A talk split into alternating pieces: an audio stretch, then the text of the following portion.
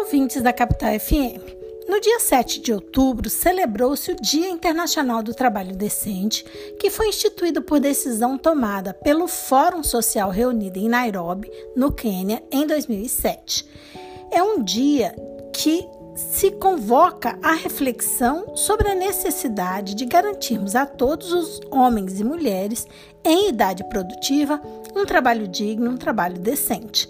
A Organização Internacional do Trabalho, OIT, sintetizou em 1999 o conceito de trabalho decente como sendo aquele em que é garantido a todos o direito a um trabalho produtivo, de qualidade, em condições de dignidade, liberdade, equidade e segurança. Tem-se assim que o trabalho decente é uma condição inafastável para a superação das desigualdades sociais e da pobreza, para a garantia, inclusive, da governabilidade democrática e do desenvolvimento sustentável. Ele está listado como um dos objetivos do desenvolvimento sustentável da ONU e também foi incluído na Agenda 2030 de Desenvolvimento Sustentável em vários de seus desdobramentos.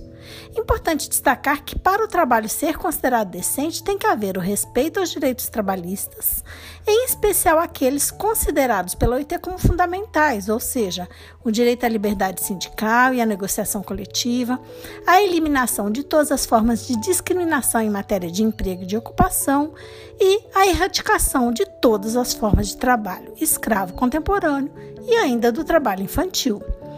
O trabalho decente toma uma dimensão especial no momento em que vivemos, pois enfrentamos imensos desafios é, motivados principalmente pelos reflexos das mudanças climáticas e da pandemia da Covid-19.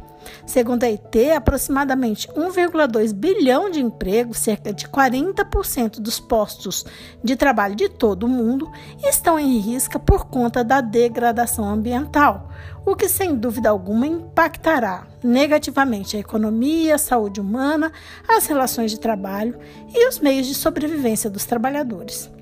Por outro lado, já é visível em todos os lugares do mundo os impactos brutais da pandemia nas economias, nas rendas, na renda e nos empregos das pessoas.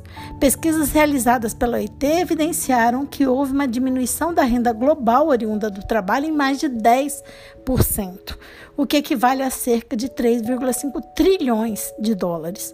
Isso só nos três primeiros trimestres de 2020, se comparado com o mesmo período do ano de 2019. Isso é consequência da perda importante dos postos de trabalho, em especial nas economias emergentes em desenvolvimento, como o Brasil, onde há uma parcela muito grande da mão de obra na economia informal. Destaca-se ainda que pequenas e médias empresas são as que mais sofrem na crise, o que também é muito preocupante, pois elas respondem por dois terços dos empregos em todo o universo, todo o mundo. Assim, no momento em que devem ser buscadas soluções para os trágicos reflexos das mudanças climáticas e da pandemia da Covid-19, em especial no mundo do trabalho, acreditamos que é a hora de discutirmos um novo modelo de desenvolvimento, uma reconstrução do sistema produtivo, onde sejam observados a proteção do meio ambiente e a criação de empregos decentes, ou seja, que garantam a dignidade do trabalhador. E para essas mudanças, como sempre alertamos, é necessário que todos estejamos envolvidos: governos, empresários, trabalhadores e nós da sociedade civil. O momento é único e deve ser aproveitado para a construção de um mundo melhor, mais justo, mais igual e mais fraterno. Essa coluna foi elaborada por Carla Leal, líder do grupo de pesquisa sobre o meio ambiente e o trabalho da UFMT, o GPMAT.